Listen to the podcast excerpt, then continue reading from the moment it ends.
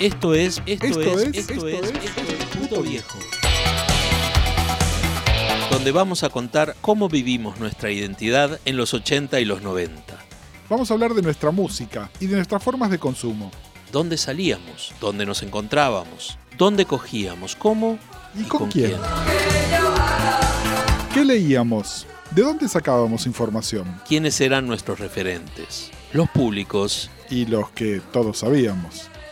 Todo en, En Puto, Puto Viejo.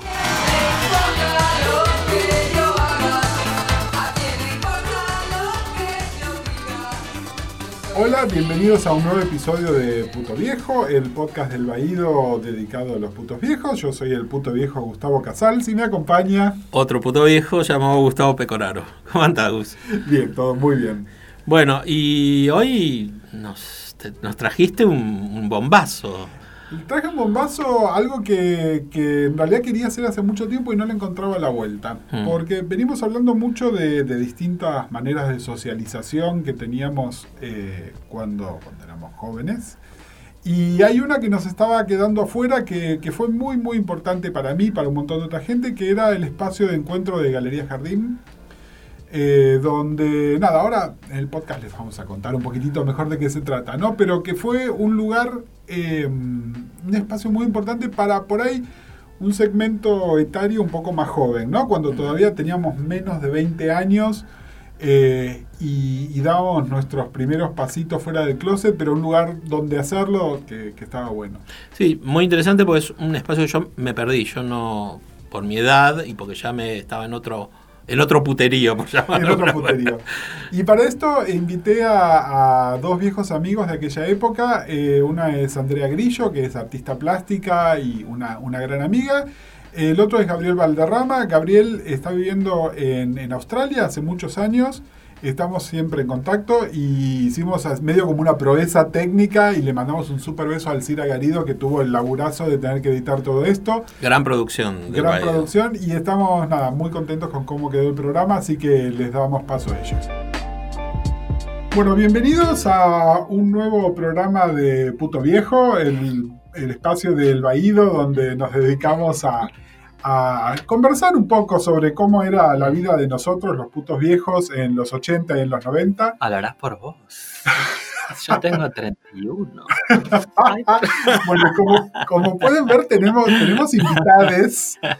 eh, porque, a ver, hace rato que con, con Peco estábamos con idea de hablar de otros espacios de socialización que no fueran necesariamente el boliche o el pub o la organización de, de militancia y activismo, sino otros lugares donde nos encontrábamos, donde podíamos ser nosotros, donde nos relacionábamos con otra gente. Y uno de esos lugares, y algunos de nuestros oyentes se acordarán o habrán pasado por ahí, era la Galería Jardín. Eh, ahora les vamos a contar un poco más qué pasaba en Galería Jardín los sábados a la tarde, pero para no hacerlo solo, eh, me traje a dos este, amiguísimos de toda la vida de aquella época. Tengo acá en el estudio al lado mío a Andrea Grillo. eh, ¿Qué tal? que con Andrea, nada, este, ahora, ahora vamos a contar un poco de, Nos conocemos de, sí, de toda la vida. de toda la vida y este, nada, con este, eh, 16 años tenemos, 17, 16, 17. Sí. así que bueno, eso. Y después tenemos en vivo desde Australia a nuestro amigo Gabriel Valderrama. ¿Cómo está Gabriel? Hola Gustavo, hola Andrea. Muy Hola, bien. ¿qué tal? Eh, bueno, eh, Gabriel y Andrea, eh, aparte de ser amigos, eh, vivieron junto con nosotros un poco esta, esta aventura. Eh, voy- yo voy a hacer la versión un minuto de que era galería y después me gustaría que cada uno de ustedes me cuente a ver si, si lo sentían así también. Bueno, En perfecto. Galería, Galería Jardín vieron la, que ahora está en las casas de computación, eh, cuando todavía era una, una galería comercial más o menos bien, pero que estaba empezando a decaer un poco ahí en la calle Florida. Eh, se empezaron a juntar los chicos de los clubes de fans de distintas bandas. En particular, los de dos bandas, los de Duran Duran y los de Boy George y Culture Club. Eh, En esto, sin saberlo, la mayoría éramos muy jóvenes, algunos con algún piecito afuera del closet, otros no. Eh, nos fuimos juntando en ese lugar y, empezó a haber como, como un boca en boca, ¿no? Que era el lugar al que había que ir. Eh, algunos nos conocíamos de otros fandoms o no. Eh, pero bueno, fuimos llegando de a poco en distintas generaciones. Eh, y acá me gusta porque como que somos distintas generaciones, nosotros no, no generaciones de edad, sino en, en orden de llegada. Mm. Eh, así que, Andrea, vos fuiste de pionera eh, en galería. Contanos cómo, cómo llegaste a galería. Eh, llego a Galería a través de, en esa época creo que me escribía por correspondencia, bueno, en esa época no existía nada, no existían los celulares, o sí que los millennials, todos estos son conceptos bizarros, porque nos escribíamos cartas. Creo que algún pen, pen pal era, era eh, alguna otra persona del fan club de lo mismo que te gustaba a vos, con quien te escribías cartas e intercambiabas, también otro concepto bizarro, intercambiar páginas de revistas recortadas, ¿no? De la- Conocido cosas que son muy- material. cosas que con Google hoy en día no tienen ningún sentido, pero bueno, en esa época no había nada, así que era el acceso que teníamos por ahí a fotos e e información de, de lo que nos interesaba en esas revistas, sobre todo importadas, había gente que traía revistas importadas, entonces con un poco con esa excusa nos juntábamos ahí en ese lugar. Yo llegué a través de alguna persona que me escribió una carta y me, y me mencionó el lugar, Galería Jardín. Eh, la primera vez fui medio con. No sé si decir con miedo, no creo la palabra miedo, pero sí con curiosidad, curiosidad sería la palabra. Y la verdad que me encantó lo que encontré. Encontrar otros otros fri- frikis como yo, así que bueno, estaba en mi salsa. Eh, Gabriel, ¿vos cómo, cómo llegaste a galería? Bueno, llegué de una manera muy similar a la de Andrea. Eh, para hacer un poquito de historia, yo soy eh, de. oh, crecí en San Pedro, eh, provincia de Buenos Aires, eh, conocido como la isla, por la isla bonita de Madonna, a través de la gente de galería, que le puso ese nombre. Y, eh, y también eh, escribí una carta a Radio del Plata en 1985-1986, eh, en la cual eh, mencionaba que era fan de Duran Duran y en la que daba abiertamente mi dirección, lo que sería inconcebible en la época de hoy. Y entonces recibí un montón de cartas de, de fans de Duran Duran eh, y con, con eh, una, eh, una de, de ellas, o, o con una de las remitentes, una chica de la zona oeste, no recuerdo su nombre, eh, decidimos encontrarnos eh, y conocernos personalmente y lo hicimos en Paseo Lavalle, que fue una etapa intermedia previa, para mí fue previa Galería. Em, y bueno, así fue como llegué por primera vez en el año 86, probablemente 87, a um, Paseo Lavalle y ahí lo vi por primera vez a Gustavo. Eh, en esa época estaba muy eh, de compinche con su amigo Pablo y eran eh, así como una dupla y causaron una, impresión muy, muy importante en, en mí en esa ocasión. Ese fue el primer momento. Gabriel, lo, lo, lo podés, lo podés decir abiertamente, porque estábamos mariconeando, ¿no? básicamente. con la Eso, es, eso es verdad. Este, em, estaban maricoreando. Pablo creo que tenía eh, delineador y mm, lo- para mí el, el impacto fue muy fuerte porque yo siendo de San Pedro y vos hablabas recién de tener un pie un pie afuera del closet o no, yo tenía todo el cuerpo adentro del closet. Eh, entonces, para mí, eh, ver, eh, verlos a ustedes eh, ser ustedes mismos tan naturalmente eh, mm, generaba una proyección muy positiva, eh, un gran sen- sentimiento de admiración. Em, ah, y yo tenía eh, que- 15, 16 años en, en ese momento, era, era muy joven también, así que era muy, muy impresionable en ese sentido.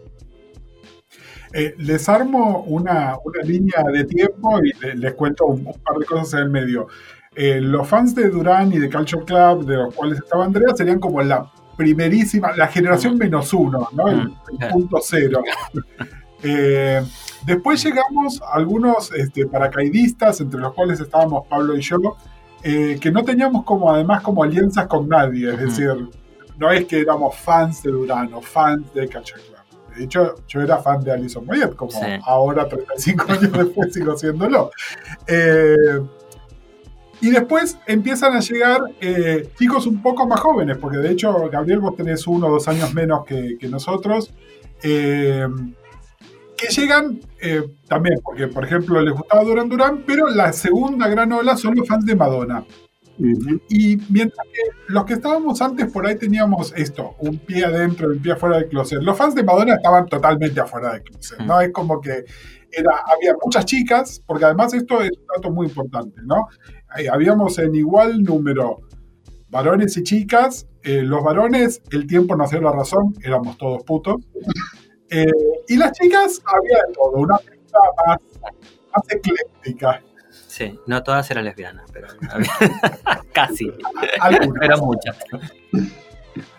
Este, y, y también lo que había era que durante bastante tiempo, antes de la llegada de los chicos de Madonna, que eran, como les decíamos, un poco más, eh, más desinhibidos con esto de, de estar fuera del closet, eh, me acuerdo que había códigos y de la misma manera que yo estaba medio en dupla con mi amigo Pablo, Andrea estaba medio en dupla con su amigo Francisco, nuestro amigo Francisco, Sí. conocido como la A quien le mandamos un saludo muy grande. le mandamos un saludo, que está, que está en Italia, no lo pudimos este, sumar a nuestra conversación internacional.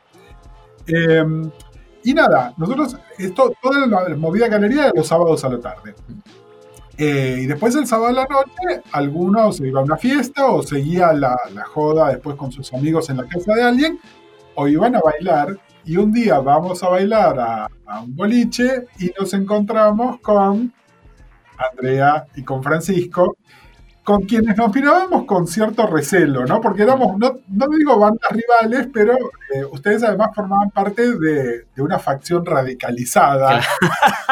eh, que se llamaban los Puff. ¿Por qué nos contás qué, qué son los Puff? ¿De dónde salen los Puff?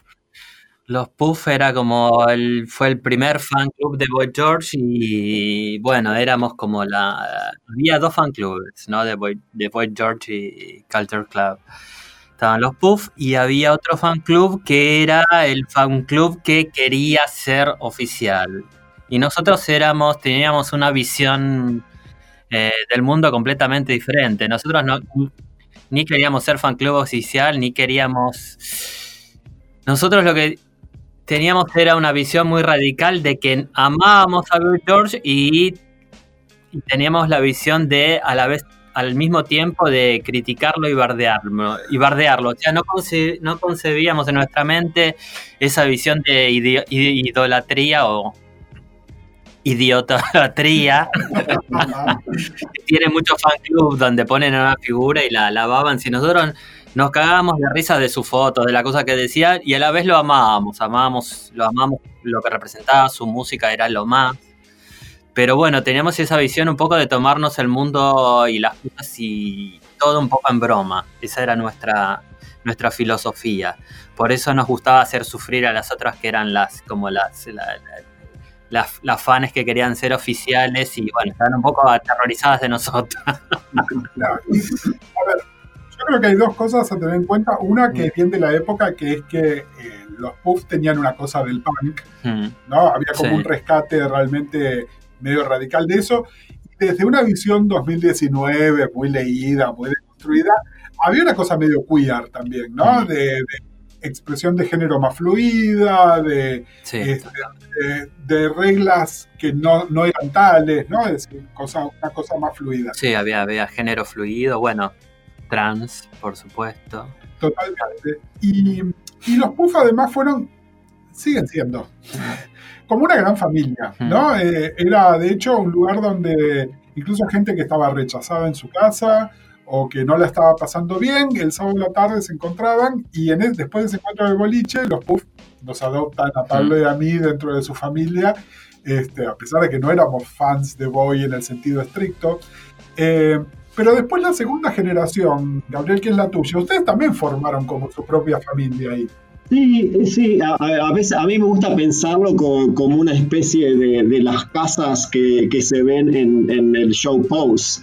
Eh, con, la, con, la, la, casa de mamá Jorgito o, Julia eh, para los y, no sé, nosotros no teníamos una madre, pero sí teníamos esa, esa Sí, esa sensación de familia, de, fraternidad, si se, si se quiere. Em, y esa, esa sensación de, familiaridad en, eh, y compartir códigos que,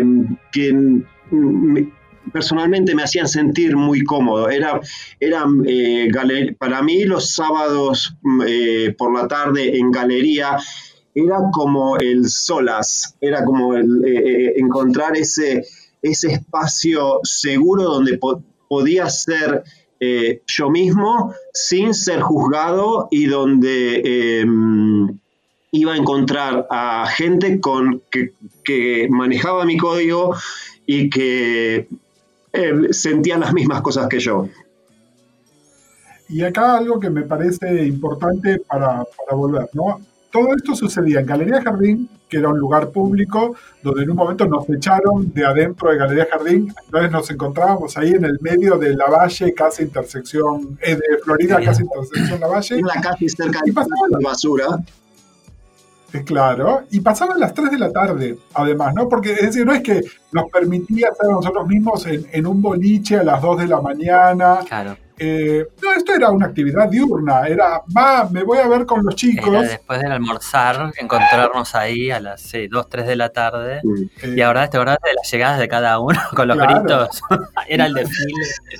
Esto, ¿no? Es, decir, y lo que, dice, lo que dice Gabriel, ¿no? Que son como las casas de pose. Ahora imagínense que el bol, en lugar de estar en un boliche o en mm. un lugar cerrado, era en la calle Florida. La calle Florida, a las 3 de la tarde. Eh, maquilladas, producidas. Y además era eso, pensar en la producción para desfilar cuando llegabas y que los demás griten cuando te ven. Exactamente, eso era lo que iba a decir, porque eh, Andrea hablaba de, bueno, a las 2, 3 de la tarde. Pero el ritual comenzaba por la mañana, especialmente para mí. Totalmente. Yo vivía en, los suburbs, vivía en Villa Bosch, así que tenía un poco de viaje pero era eh, para mí el, eh, la preparación de galería era todo un ritual, se trataba de elegir el outfit, de lo que uno iba a usar, eh, la producción, mucho pelo, mucho... en mi caso, el maquillaje eran solo tuts, era sombra aquí, sombra acá, sombra allá, pero sí, los accesorios, todo, era, todo era pensado, era parte del ritual.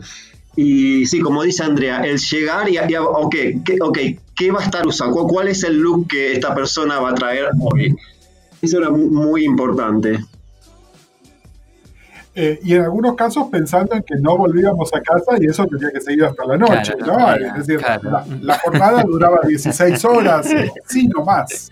Sí, es verdad. Y, lo que vos decís después de, después ir al, boliche o a una fiesta, fue así como yo me... Eh, eh, eh, mi, propia salida del closet para mí mismo como fue, fue siguiendo ese camino. O sea, yo fui a galería un sábado a la tarde, fue el sábado 13 de agosto de 1989, lo tengo grabado en la memoria. ese, ese sábado yo tenía novia en ese momento, Em, ese sábado mi novia y yo habíamos tenido una discusión y, ella dijo, hoy no voy a galería. Y yo dije, yo voy a galería solo. Y entonces este, fui, fui a galería y con, el grupo de amigos eh, más cercano mío esa, eh, esa tarde, cuando Galería terminó, de, tipo 5 o 6 de la tarde, decidimos quedarnos eh, hanging out, eh, haciendo tiempo, y esa noche fuimos a Bunker por primera vez. Y yo juro, yo era Penélope con el bolso de piel marrón y vestido de domingo, era muy inocente, no tenía idea de que Bunker era un boliche gay lo único que sabía era que los puffs iban y que tenían muy buena onda y que la música era excelente. Ese era el, pitch que me dieron sobre el boliche. Um, y, me dio curiosidad y fui, y bueno, y ahí fue cuando eh, salí del closet de mí y dije, ok, sí, aquí es donde pertenezco, eh, este soy yo. Esa fue mi experiencia. Eh, yo creo que, eh, que es la experiencia de un montón de gente, ¿no? Este, sobre todo porque además esto que les decíamos, eh, la amplitud de edades que había era bastante acotada, es decir, no había nadie muy, muy grande. Creo que la persona más grande, ahora vamos a hablar, era Julia, que, Sí. que nos llevaba a ponerle unos 10 años, pero había chicos mucho más chicos, Había ¿no? que, 14, 15 años. Tenía que llegaban 19 en ese momento. Claro, y, pero además los chicos llegaban como con, con la intención de soy fan de Madonna, Mm. soy fan de Durán, ¿no? Como, como mucho más puros. Y había algo de encontrarte con toda esa gente eh, que para mí todavía, no sé, me encantaría que alguien hiciera un estudio este, sociopsicológico para ver qué nos llevaba hasta ahí, ¿no? Porque eh, de hecho, si sacamos una estadística, el, el número de, de, de- de personas que terminamos en alguna forma de disidencia sexual luego de pasar por galería debe ser del 95%. Sí. Concuerdo. Sí, es verdad. Este, y creo que también Gabriel decía, y cuando lo dice, me encanta que lo diga, pero yo me ruborizo un poco, ¿no? Que Gabriel llega y me, me toma a mí de referente. Yo soy muy conspicuo, los que me conocen saben, soy, soy muy alto, soy muy bocón, entonces es difícil que pase desapercibido, pero creo que todos tuvimos una persona que de repente nos expuso a algo que, eh, nada, que o, o que admirábamos o que no conocíamos o que nos abría la cabeza y, y la mencionamos Algo que en nosotros, algo que, discúlpame Gustavo que te interrumpa, algo que estaba latente en nosotros pero que no podíamos darle expresión. Eso era mi, mi experiencia. Claro, y, y que de repente además era el lugar propicio para después sacarlo. Eh, es eso. Eh, y, y tanto Gabriel como, como Andrea eh, está- estábamos hablando de, de nuestra amiga Julia, que Julia fue la primera persona eh, que en ese momento obviamente no teníamos vocabulario, ¿no? Mm. Pero fue una- no solo la primera persona trans con la Mm. cual nos, nos relacionamos, sino que además vivimos su transición, ¿no? Es decir, Totalmente. sí. nosotros conocimos a Julia cuando todavía se presentaba como, como varón y luego de no tanto tiempo, Julia era Julia y ya estaba este, institucionalizada Mm. como tal. Eh, En una época dura también, ¿no? En una época durísima. Donde la policía se eh, la llevaban solamente, se la llevaron varias veces eh, de, de la parada de colectivo por esperar el colectivo para volverse a su casa. Porque tenía el pelo largo, ¿no? Porque Porque, el pelo largo. porque además ni siquiera, ni siquiera es que estaba vestida con ropa abiertamente No. de mujer, ¿no? Sino que por ahí era una cosa medio neutra. Sí, por ahí está una cosa media in- entre hombre y mujer y por tener pelo largo se la llevaban a la comisaría. Pero bueno, a lo que voy es que nosotros naturalizamos esto. Es decir, para nosotros nunca, nunca hubo una cosa rara en, en- en que Julia estuviese transicionando. ¿no? Era parte, y de nuevo era- éramos muy chicos, ¿eh? teníamos todos menos de 20 años en ese momento. Eh, y creo que esto nos, como que nos preparó para después tener también otra, otra, otra naturalización de un montón de cosas que para un montón de gente son una lucha o son hacer una súper deconstrucción. Pero bueno, hay algo de, de este espacio, cuando éramos tan chicos, donde estas cosas pasaban, que eran lo... Lo naturalizamos, creo, Sí. creo que es eso, ¿no? Era, era una experiencia, como decís vos, Gustavo, era, era eh, eh, una experiencia natural, no, no se cuestionaba, no, no se analizaba, eh, simplemente sucedía, sucedía alrededor nuestro y, y estaba todo bien. Em, y, y en, ese, en- Es verdad. en ese sentido, Sí. eh, eh, eh, creo que eh, Galería, era lo que decía yo antes, em, eh, proporcionaba ese espacio seguro eh, donde, como era un espacio seguro, esto se podía vivir naturalmente. Sí, es verdad, porque ahora que lo decís es... Era un... El tema era que nunca se juzgó a nadie, nunca se juzgó ni se puso la, vida de, eh, de nadie en juicio, simplemente las cosas pasaban y, nunca hubo un comentario al contrario. Sí, todo lo, todo lo, además todo lo tomamos con sentido del humor, así que todo estaba permitido y, y era natural, natural y pasaba. ¿no? Sí, y, había una cosa de que todos éramos de alguna manera eh, outsiders también, ¿no? Porque después en distintos momentos llegaron a ponerle chicos que les gustaba el metal eh, y socializaban con nosotros. Y sí, había la, la chicana, la rivalidad medio tonta, pero no dejaba de ser gente que también en otro ámbito era rechazado, que se vestía de una manera más llamativa y que por ahí eh, a otra gente no le gustaba. creo que esto fue bastante así, hasta que después sí, en algún momento hubo como una hipernormalización que tuvo que ver con otros fenómenos pop, pero para esa época nosotros ya por ahí éramos más grandes y tampoco estábamos yendo a Galería todo el tiempo. Si bien Galería siguió varios años más, hasta bien entrados los 90, ¿no? Eh, que no sé y sería interesante hacer un, a ver si este, este elemento este, LGTB y especialmente Q que, que había en, en, esos cuatro o cinco años de los 80 en los que estuvimos yendo, si después se siguió prolongando el tiempo no.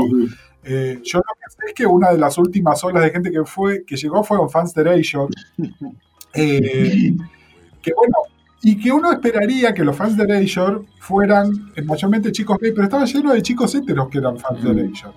Eh, pero que por otro lado eran, por ser fans de Erasure, ya tenían una sensibilidad a los otros varones gay donde estaban socializando con nosotros y que por ahí además disfrutaban más yendo a ir a la misma discoteca que íbamos nosotros, donde iba a sonar Erasure, que de ir a otro boliche donde por ahí pasaban rock, que no era lo que querían estar escuchando. Quería, hacer, quería hacer hincapié en eso que, decís vos, eh, en, el, en, el, concepto de, outsider, em, porque eh, es totalmente era, eh, era mi sentimiento. Yo, em, como dije antes, me crié en San Pedro, provincia de Buenos Aires. Em, y, siempre, siempre, pero no soy, no, no soy originalmente de, de, San Pedro, soy de, eh, nací en San Martín y me crié en Santos Lugares. Entonces, como me mudé a San Pedro a los ocho años, siempre me sentí sapo de otro pozo, eh, outsider, y con, con, una especie de sensibilidad especial, secretamente sabiendo dentro mío de eh, que era gay o posiblemente era gay, em, siempre, siempre sintiéndome en la periferia y no marginalizado, tal vez por, mí mismo. Y entonces em, Galería me permitía eh, encontrarme con otros outsiders como yo. Em, así que eh, sí, eh, me gustó, me gustó que usaras esa, esa palabra para, describirnos. Y, ahora cambiando de tema, y acá te voy a hacer una pregunta como más íntima. Eh, en otros programas hemos hablado de los lugares de encuentro sexual, ¿no? Hablábamos de las teteras, de salir a la noche para conocer gente, hablamos de ablisos clasificados. Y por lo menos mi experiencia con Galería es que no era un lugar donde hubiese abiertamente el levante o una cosa así sexual. Se formaron parejas, ¿no? Hubo cosas, pero no, nunca fue la intención principal. Era como que era un lugar de encuentro de, de otro estilo. ¿Ustedes lo vivieron así también o, por ahí había toda una vida sexual que yo me estaba perdiendo? No, no, no. No, no, no, completamente. No era un lugar donde había un ambiente predatorio en absoluto como era en ese momento. Eh, en todos los boliches eh, gays, si bien había muchísima gente gay y bisexual y bueno, trans, eh, no era un lugar donde había un ambiente predatorio, no era, no era la cosa. Sin embargo, bueno, sí se formaron parejas, pasaron cosas como, como en cualquier grupo de, adolescentes, de compañeros de colegio o de, lo, que sea, pasan, ¿no? Pero no era el lugar, eh, la función del lugar en absoluto, ni la onda. Eh, era muy diferente con el resto de todo el mundo gay que conocíamos, donde sí solamente eran, eran lugares de como de de cacería, ¿no? De depredación. Eh, recién ahora, eh, por lo menos yo, he visto que, hay lugares de encuentro gay. Fueron muy grata sorpresa para mí, donde no, no encontré ese No, no, encontré que eran solamente lugares de levante, sino lugares también de encuentro. Eh, hay uno ahí sobre la avenida Córdoba, muy cerca de América, que realmente me llamó muchísimo la atención porque era como una especie de club o de sociedad de fomento y me voló la cabeza porque esto es lo más. No es un lugar de levante, sino es un lugar de encuentro. Y ese era lo, que era Galería para nosotros, un lugar de encuentro. no sé si estás de acuerdo. yo estoy completamente de acuerdo. Para mí eran, eran como eh, dos eh, experiencias eh, completamente separadas la del encuentro social y la del encuentro sexual. sexual. Primero, em, eh, yo quiero em, destacar que para mí el periodo galería fue eh, intenso, fue en marzo del 88 hasta mm, fines del 90, o sea que fueron dos años. Lo, siento como que fue muchísimo más, más tiempo, pero en realidad el, momento, el, periodo en el cual iba todos los sábados y, y galería eh, gravitaba muchísimo a mi vida fue ese periodo. Y, de ese periodo, la mayoría yo tuve una novia, así que no tenía, y, mientras tuve una novia no tenía, eh, nunca había tenido eh, un encuentro sexual con otro hombre, hasta esa noche que fui a Búnker el 13 de agosto del 89, I, I liked it. Así que este, definitivamente no era un, lugar de encuentro sexual para mí y, lo mantuve separado y, y, después hice el switch, porque cuando comencé a, tener más experiencias sexuales y a frecuentar el, boliche más, más seguido, Galería dejó de ser importante para mí. Y, si bien seguí yendo más esporádicamente, en un momento dije esto, especialmente cuando llegaron, eh, llegó la, tercera ola de fans eh, que, tipo normalizaron, fue como la gentrificación de galería. Entonces,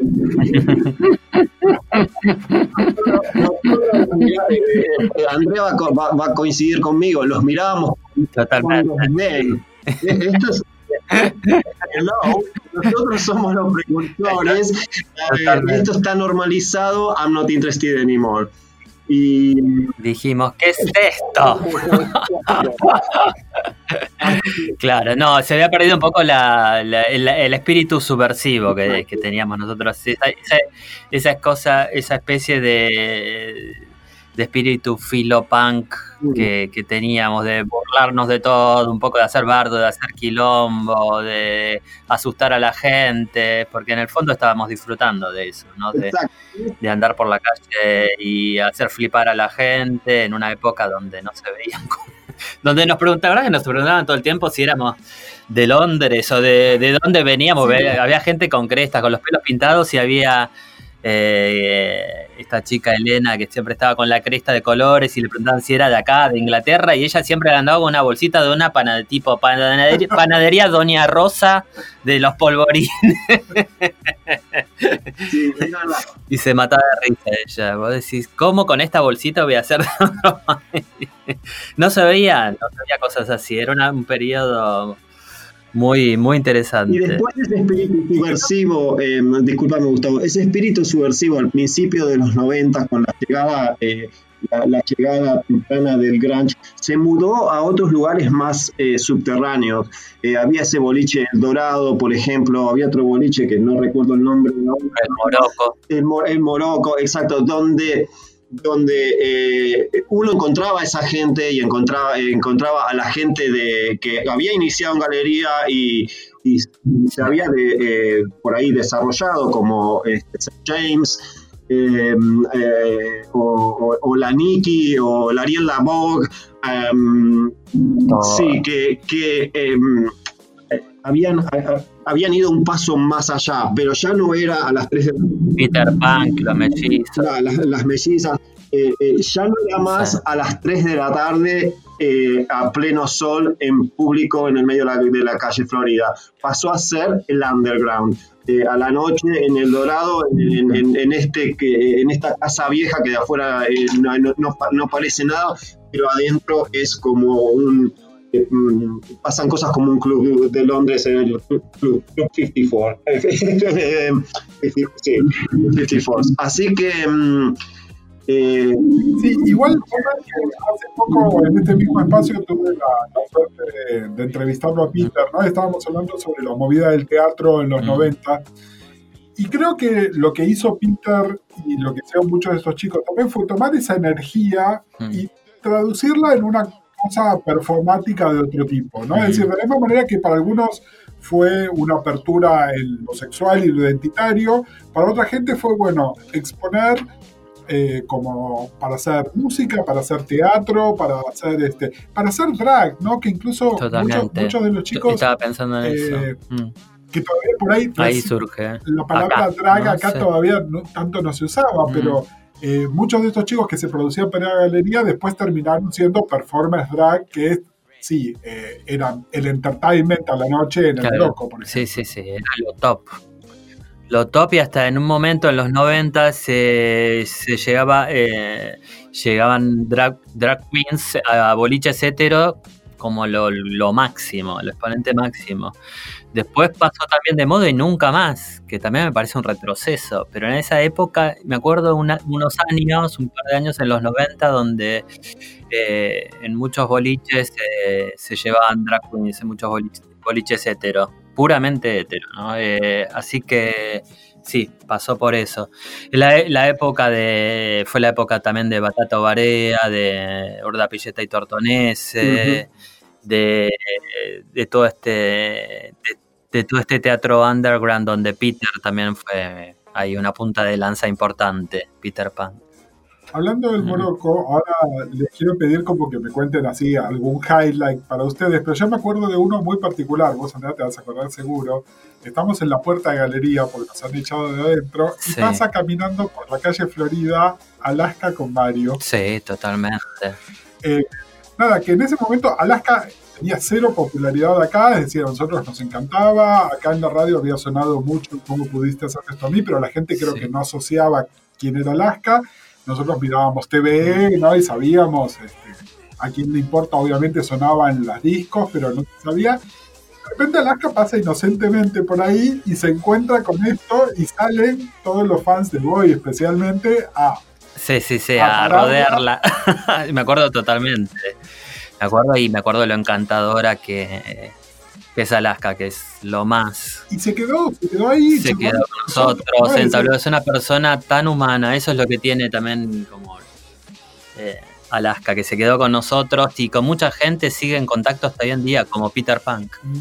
Eh, es una persona que siempre estuvo en la punta de lanza por de la lucha de los derechos de la comunidad.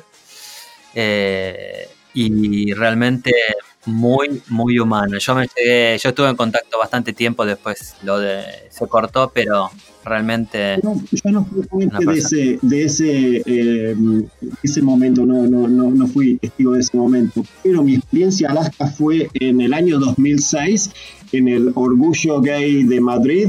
Eh, estaba, yo estaba marchando en el, en el, en el desfile eh, por la Gran Vía y Alaska estaba encabezando una de las carrozas en esos camiones o micros que y ella iba eh, con la bandera gay en la, al, frente, como si fuera, viste, como los barcos, como el figurehead de los barcos, con la bandera gay. Y esa fue mi experiencia Alaska, seguir la carroza eh, encabezada por Alaska en, el, en la Gran Vía, en el Orgullo Gay de Madrid de 2006. Eh, bueno, yo les conté dos highlights míos. Uno es el de Alaska, el otro es ser invitado a la familia Puff como, como uno más. Eh, Andrea, ¿algún highlight tuyo de aquella época? Uh, así recuerdo algún highlight cuando íbamos a, a jugar a, porque después íbamos prácticamente con crestas, con pelo largo, chicos con minifalda, así con unas producciones increíbles, travestidas, andróginas, todo lo que se te ocurra íbamos a jugar a la pelota. a la Plaza San Martín. a la Plaza San Martín a jugar a la pelota. Y después tomábamos moscato y después nos íbamos a, no sé, a Cemento, al Paracultural, a ver un show punk. Y después volvíamos dos días después a nuestra casa.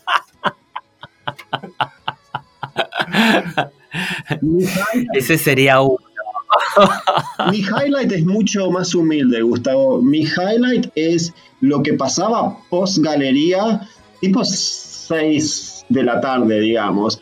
Era trasladar todo eso, incluyendo trasladar el material, porque eh, no, no hablamos de la importancia del de que eh, lo que llamamos material tenía en galería.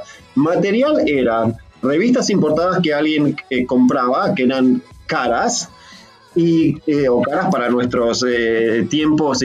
nosotros éramos adolescentes sin, sin ingresos, prácticamente ninguno de nosotros trabajaba. entonces lo que mm, se hacía era agarrar la revista importada, descuartizarla, prácticamente desarmarla página por página, en algunos casos recortar las figuritas de, de las páginas y después intercambiar o vender esas, esas páginas. Y em, lo que nosotros hacíamos em, era cuando se terminaba la parte pública de galería, era trasladar todo, toda esa acción al McDonald's de enfrente. y, y juntar, juntar no, era, no era McDonald's todavía. Empezó como Pamper y después en el, más, eh, más, tarde era, era, era McDonald's y era entonces trasladar todo el excitement de lo que uno había eh, eh, comprado o intercambiado y, y, y, seguir eh, la, la, rueda social alrededor de la mesa entre hamburguesas y papas fritas.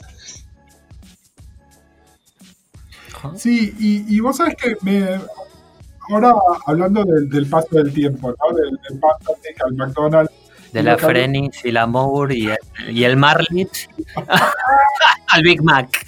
Eh, eh, no, algo, algo que, que bueno, por, por, eso estamos acá charlando también, ¿no? Que como bien decías vos, Gabriel, el periodo de galería fue relativamente corto. Mm. Sin embargo, fue una experiencia que nos marcó donde muchos de nosotros, más de 30 años después, seguimos en contacto, somos algunos de nuestros mejores amigos. Eh, y de hecho hay como esa cosa que alguna gente tiene con lo que eran sus compañeros de secundario, por ejemplo, pero lo tenemos con la gente que salió de galería, ¿no? Incluso hasta esos códigos de reconocimiento con gente que por ahí nunca fuimos amigos, pero nos cruzamos por la calle y sabemos quién es, o sabemos qué es de sus vidas en este momento, de sus carreras o no, eh, todos los que perdimos también, que son pocha.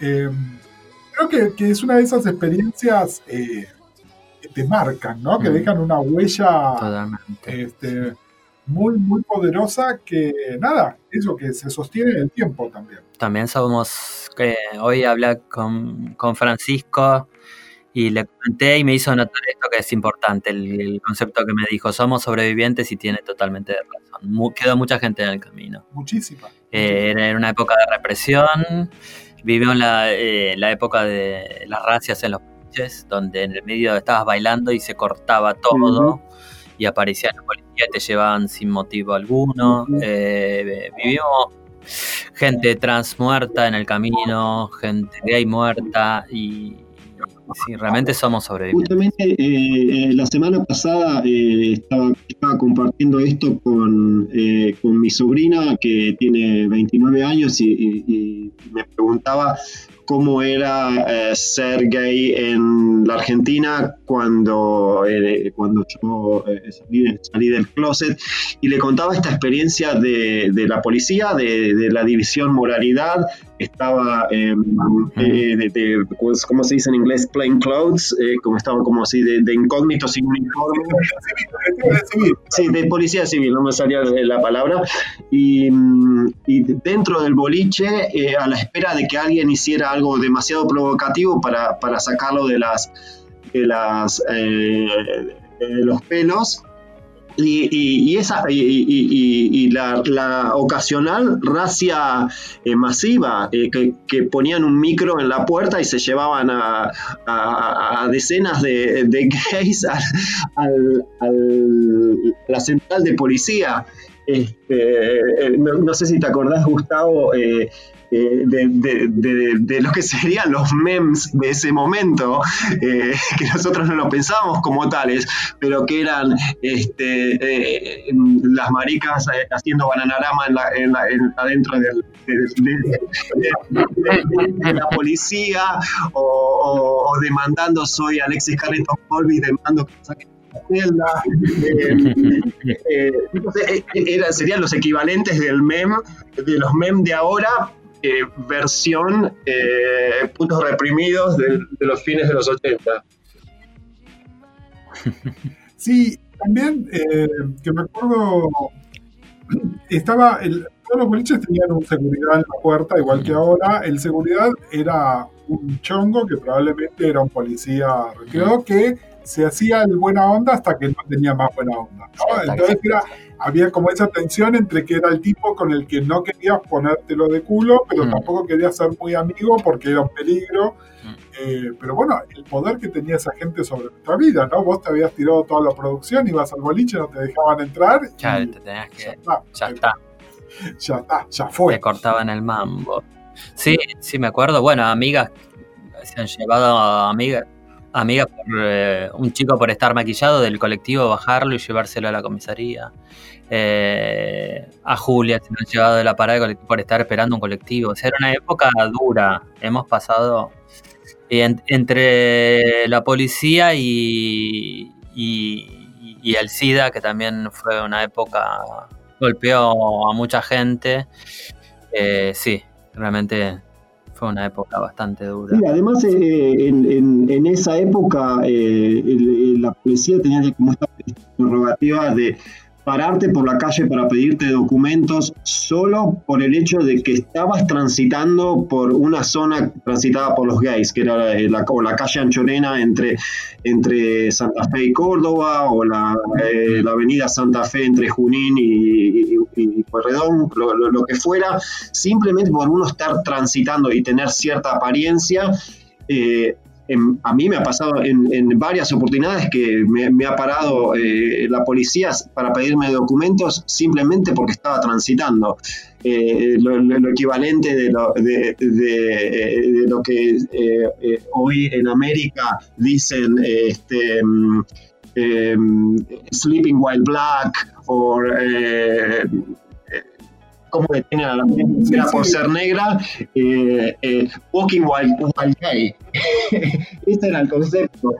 Eh, o por lo menos gay looking, ¿no? Porque también estaba ese tema, que era si parecías o no parecías, y había ciertos, ciertos como códigos, ¿no? También yo siempre fui medio neutro, los que me conocen de esa época, siempre tenía mi tamaño actual, pero era mucho más gordo y tampoco me vestía muy llamativamente. Eh, y entonces era medio como seguro, porque si estabas conmigo yo tenía, era como normal y entonces a mí por ahí no me llevaban, ¿no? Entonces era como el escudo protector de, de otra gente.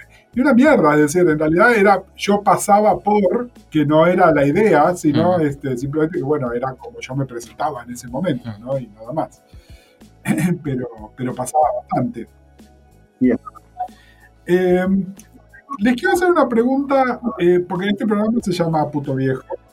Eh, en ese momento, ¿qué era un puto viejo para ustedes? ¿Cómo, cómo lo veían? Uh, porque esto ya lo hemos discutido. Lo hemos, lo, hemos discutido Pero caía. No sé. Yo creo que caíamos en. Si era.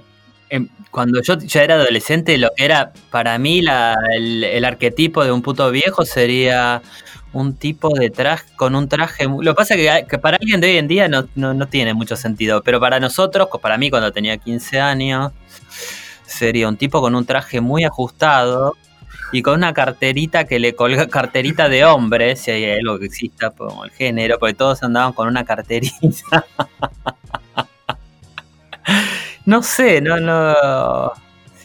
Creo que caíamos en ese. que, que caía en ese arquetipo de, un tipo con un pantalón muy ajustado y una carterita y.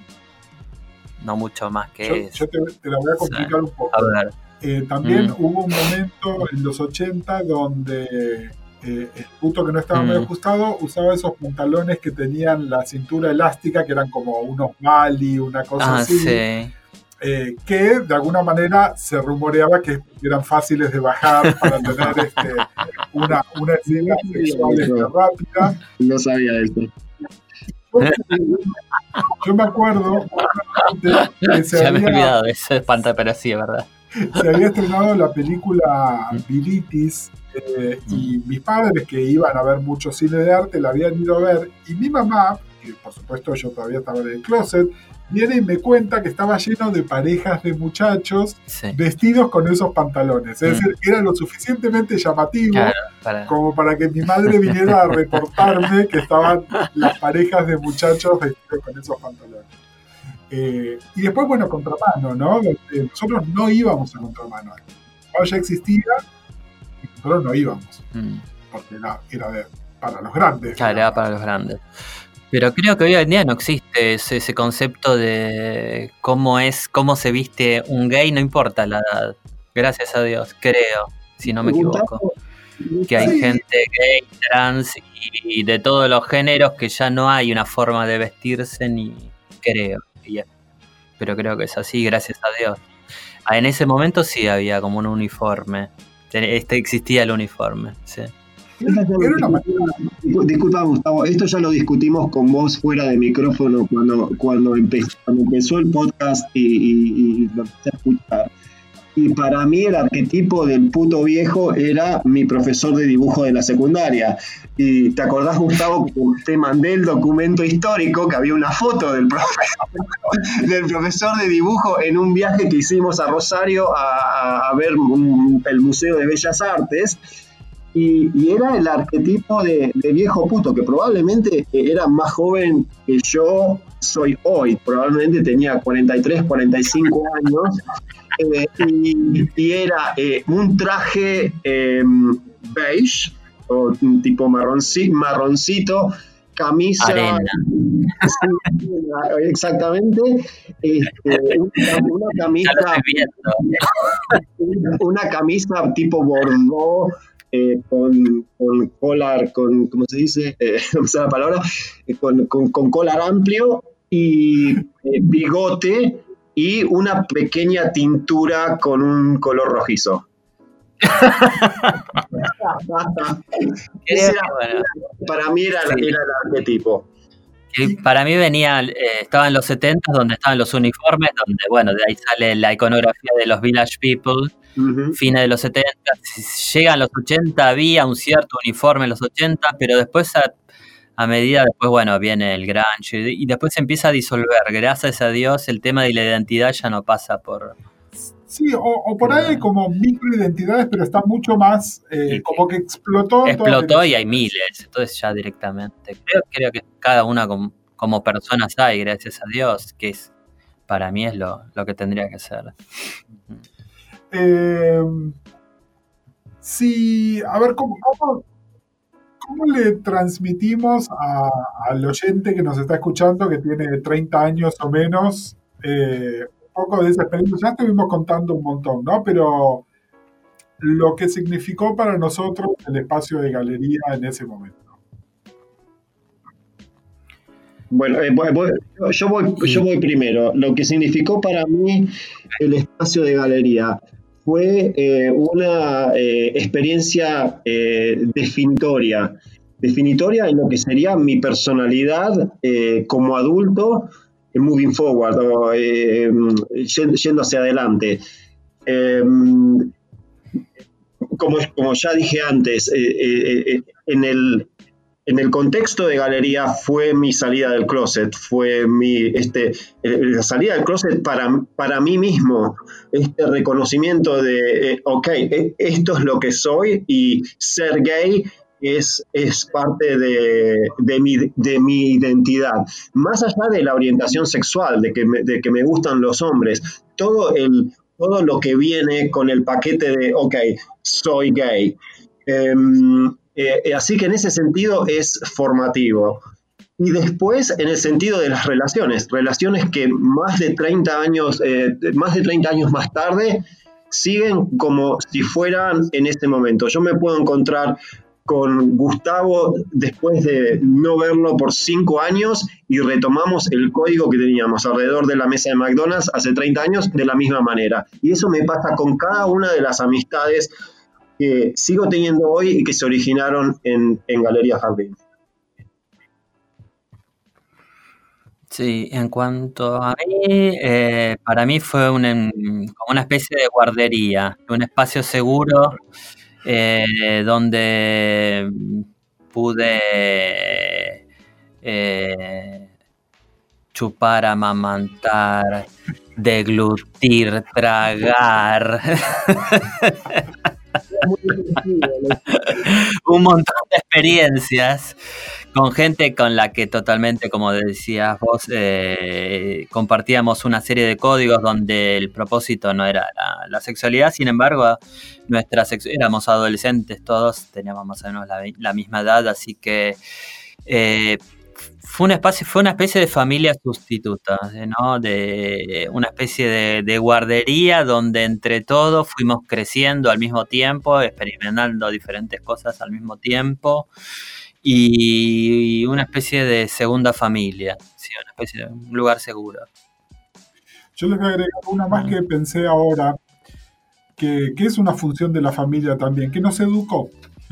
Nos educó para la diversidad, nos educó en las relaciones con otras personas y nos educó en nuestros consumos culturales y en un montón de otras cosas también, ¿no? Porque había como una retroalimentación donde eh, algunos de nosotros sabíamos inglés, otros no, pero todos salimos champurreando, aunque sea un poco, sabiendo de arte, de geografía, de, medios de comunicación, porque había televisión, de música, era eh, eh, uno, eh, uno se retroalimentaba del conocimiento de los demás y entonces encontraba áreas o artistas o cosas que uno no conocía eh, por sí mismo y entonces de esa manera ampliaba, eh, uno, uno podía ampliar sus horizontes culturales.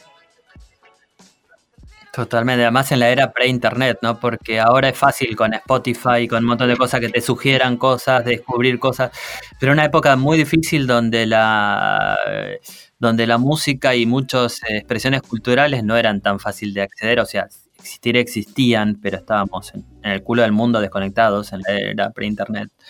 Eh, así que es verdad, a través de mucha gente con la que compartíamos muchas cosas también, también aprendimos muchas cosas. Sí. Bueno, mm. chicos, yo les quiero súper agradecer. No, gracias a eh, vos. Aparte de ser una excusa para charlar con ustedes, que siempre mm. es un placer, pero, pero poder un poco compartirle esta experiencia a, gente que no estuvo ahí y a los que estuvieron ahí, que por ahí nos están escuchando, que nada, que, digan presentes porque a algunos les perdimos el rastro, que, que vuelvan, que lo queremos. Ok. Eh, La sección comentarios. Eh, Totalmente, queremos ver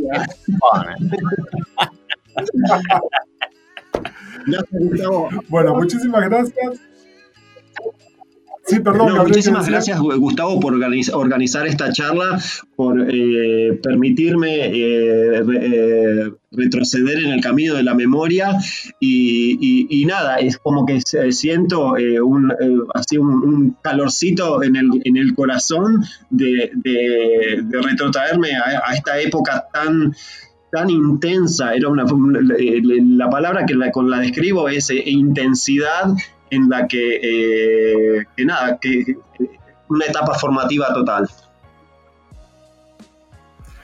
Sí, sí, gracias. Yo también quería, perdón, eh, quería agradecerte, Gustavo, por darnos este espacio y, y también lo mismo, dejar, dejarnos vivir esta experiencia de vuelta, que tan una época clave de nuestras vidas. Y estaba pensando que a pesar de todo lo que bien hemos pasado, cosas bizarras y cosas raras, éramos inocentes cuando vivimos esa. Teníamos la, la inocencia de la adolescencia y vivimos todo lo que vivimos con gente en un, en un ambiente y un espacio seguro y de una manera muy inocente. Bueno, muchísimas gracias y nos escuchamos la próxima. Gracias, Gracias a Andrea. Puto Viejo. Puto Viejo. Es parte de la red de podcast de El Baído. Buscarnos como El Baído, Facebook, Instagram, YouTube, Twitter, Seguinos seguimos en en Instagram, Facebook, Twitter, y YouTube. arroba El Baído.